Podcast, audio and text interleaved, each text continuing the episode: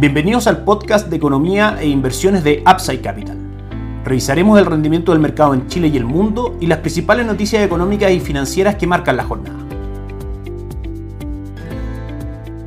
Muy buenos días, ¿cómo están ustedes? Viernes 8 de julio de 2022. Soy Ramiro Galeano, fundador de Upside Capital y les doy la bienvenida a otra edición más de mercados en Upside Capital. Antes de comenzar con la información del día de hoy, les comento que tenemos un pequeño problema con nuestra cuenta de Instagram, uno de los canales normales a través de los cuales subimos las ediciones diarias de este podcast Mercados en Upside Capital. Les recordamos a quienes nos seguían y escuchaban este podcast todos los días a través de Instagram, que también nos pueden encontrar en YouTube, en Spotify y en LinkedIn para que puedan seguir escuchando este podcast e informándose, aunque no esté funcionando por ahora la plataforma Instagram. Vamos a tratar de arreglarla obviamente lo antes posible, estamos trabajando para eso. Vamos con la información el día de hoy. Conocimos el IPC en la mañana de junio, marca un 0.9%, por debajo de las expectativas del mercado que estaban en un 1%. Como siempre, esta cifra hay que mirarla en perspectiva. Durante este, durante este año 2022 llevamos un alza del 7.1% en la inflación y de un 12.5% en los últimos 12 meses. Punto a destacar, el primero es que, como sabemos, y ha sido tema durante toda la semana, el alza fuerte en el dólar presiona a la inflación al alza, dado que un gran porcentaje de la canasta de medición del IPC tiene que ver con bienes importados, de manera que a medida que sube el dólar tenemos que gastar cada vez más pesos para poder importar estos mismos bienes y servicios y eso presiona al alza los precios. Punto número dos, esta alza del dólar y por consiguiente una posible alza en el IPC viene de la mano con probables aumentos de tasa de política monetaria por parte del Banco Central de Chile y eso eso claramente puede ser perjudicial en el corto plazo para la renta fija. Vamos a estar atentos a los retornos de los fondos de renta fija y vamos a estar comentándolo con ustedes para saber finalmente cómo se comporta ese mercado, que es parte de nuestra recomendación de inversión, dado que probablemente aunque haya más alza de tasas, claramente este proceso está, ya así lo descuenta el mercado el día de hoy, probablemente más cerca de acabarse, mostrando por supuesto en un mediano plazo un escenario de baja de tasa de política monetaria y eso es obviamente positivo para la renta fija local. Recordemos que la relación siempre es inversa. Si que cae el valor de la tasa de interés, va a subir el valor de los bonos. Los mercados se mueven por expectativas. El mercado está esperando que eso ocurra y por eso que la renta fija local ha tenido tan buenos retornos junto con que las mismas tasas han hecho que el devengo de los instrumentos en cuanto a interés sea bastante positivo. De manera que eso ha hecho que la renta fija tenga retornos cercanos al 7-8% en general, la de mayor plazo y entre un 3 y un 4% la de menor plazo. Tuvimos también encuesta de operadores financieros realizada por el Banco Central de Chile, donde mantienen el precio objetivo del dólar, lo proyectan a 950 de aquí hasta fin de mes, pero lo más relevante es que si bien ven un alza en la próxima reunión, que es la próxima semana, del Banco Central de Chile de 50 puntos base de la TPM para ubicarle en un 9.5%, ya aparece en el horizonte una nueva alza de tasa de interés que podría llevar incluso al 10% a la tasa política monetaria de aquí al mes de septiembre u octubre. Ese alza extra de 50 puntos base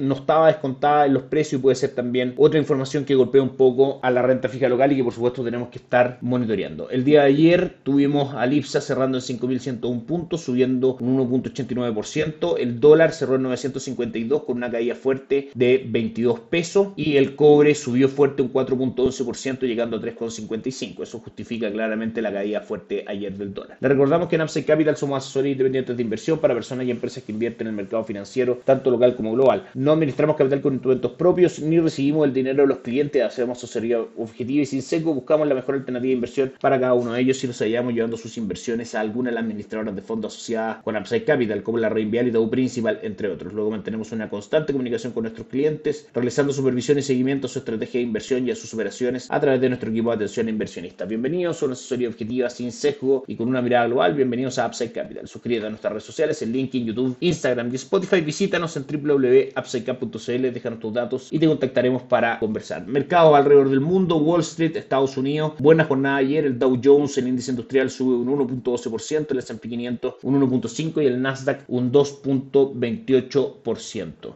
La principal noticia al día de hoy que tenemos que, por supuesto, comentar tiene que ver con el calendario económico, específicamente con las cifras de empleo de la economía de Estados Unidos. ¿Por qué es un dato importante? Porque el 70% del Producto Interno Bruto de Estados Unidos se compone de consumo interno, de manera que es muy relevante que esa economía tenga la capacidad de estar generando puestos de trabajo constantemente y eso es medido, por supuesto, también con atención por el mercado. La creación de empleo no agrícola es mayor a la que se esperaba. Se esperaba que la economía creara 268 mil, sin embargo, crea 3 372.000, superando las expectativas de mercado. La tasa de desempleo se mantiene en el 3.6% y el ingreso por hora sube un 5.1% versus el 5% esperado. Es decir, en resumen, muy buenas noticias macroeconómicas para la economía de Estados Unidos. Aleja esto por ahora los miedos del mercado respecto a una posible recesión en Estados Unidos. Esa es la parte positiva de la noticia. La parte negativa es que claramente que la economía esté generando más puestos de trabajo de lo esperado aumenta las posibilidades de que el gasto sea más fuerte y a su vez eso finalmente se convierta en una presión inflacionaria extra. Por ende, en palabras bastante simples, hoy día estas cifras macroeconómicas el mercado las toma como otro argumento para la Reserva Federal para aumentar la tasa de política monetaria que se espera sea de 75 puntos base y eso por supuesto que puede que el mercado no lo tome tan positivamente, dado que desde nuestro punto de vista en Upside Capital claramente el mercado teme más a que la inflación permanezca un más tiempo y la Reserva Federal no la pueda controlar que una recesión en este caso en Estados Unidos. Desde nuestro de vista, creemos que la Reserva Federal va a controlar la inflación en los plazos que espera el mercado y eso va a ser alcista para la renta variable internacional, que también forma parte de nuestra recomendación de inversión. Recordamos también que hoy día a las 9 y media de la noche vamos a estar recibiendo datos desde China, el índice de precio al consumidor y índice, e índice de precio al productor, que nos van a dar también una visión acerca de los niveles de precios en China y su presión en este contexto inflacionario mundial que estamos viviendo. Vamos a revisar los mercado. El IPSA cae un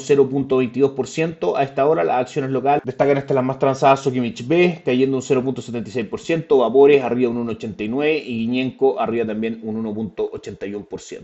Petróleo WTI vuelve a subir hoy día fuerte un 2%, marcando 104,68 dólares por barril. El cobre cae un 1.43% a 3,52 y el dólar index a esta hora en nuestras pantallas muestra una leve caída del 0.06%. En ese contexto, el dólar peso marca en nuestra pantalla el 974, respetando claramente la línea de tendencia que hemos hablado. Gráficamente se marca desde aproximadamente desde el 9 de junio hasta la fecha. Se han producido rebotes en ese nivel y por supuesto los próximos niveles a ir a buscar de mantenerse los fundamentales alcistas van a estar primero alrededor de 985 y luego ya buscando el objetivo nuevamente de los mil pesos que marcó durante la semana. Aparte, por supuesto, estar atento al movimiento del dólar en el mundo y al movimiento del cobre y también a la discusión política local y a los datos macroeconómicos, tenemos que estar, por supuesto, también atentos a el Banco Central y a una posible intervención del tipo de cambio. Ya tuvimos un primer dato importante que estaba esperando o que eventualmente podría estar esperando el Banco Central para intervenir, datos de Estados Unidos, dado que parte de los fundamentales que tienen al dólar hoy día en niveles tan altos tienen que ver con factores externos y claramente una intervención tiene que ser, como habíamos dicho, muy bien pensada y efectiva. Atento entonces a lo que va a ser la reunión del Banco Central de Chile en la próxima semana y en general atentos a cualquier comunicado u acción del Banco Central que pudiese hacer para intervenir el mercado cambiario. Por último, si revisamos las bolsas en el mundo el día de hoy, el Nikkei 225 sube un 0.10%, el Hansen de Hong Kong avanza un 0.38%, el índice de Shanghai terminó la jornada cayendo un 0.25%. Europa marca avances del DAX alemán un 1.34%, el Eurostock 600 sube un 0.5%. Y por último, Estados Unidos con leves caídas a esta hora. El Dow Retrocede un 0.10%, el S&P 500 un 0.14% y el Nasdaq un 0.13%. Son los retrocesos que muestran los principales índices bursátiles norteamericanos. Sin embargo, termina una semana los tres bastante positiva en cuanto a retorno. Que tengan un excelente fin de semana. Nos encontramos el lunes. Chao, chao. Gracias por escuchar el podcast de Economía e Inversiones de Upside Capital. Te invitamos a visitar nuestro sitio web www.upsidecap.cl y contactarnos para brindarte una asesoría objetiva, sin sesgo y con una mirada global para tus inversiones.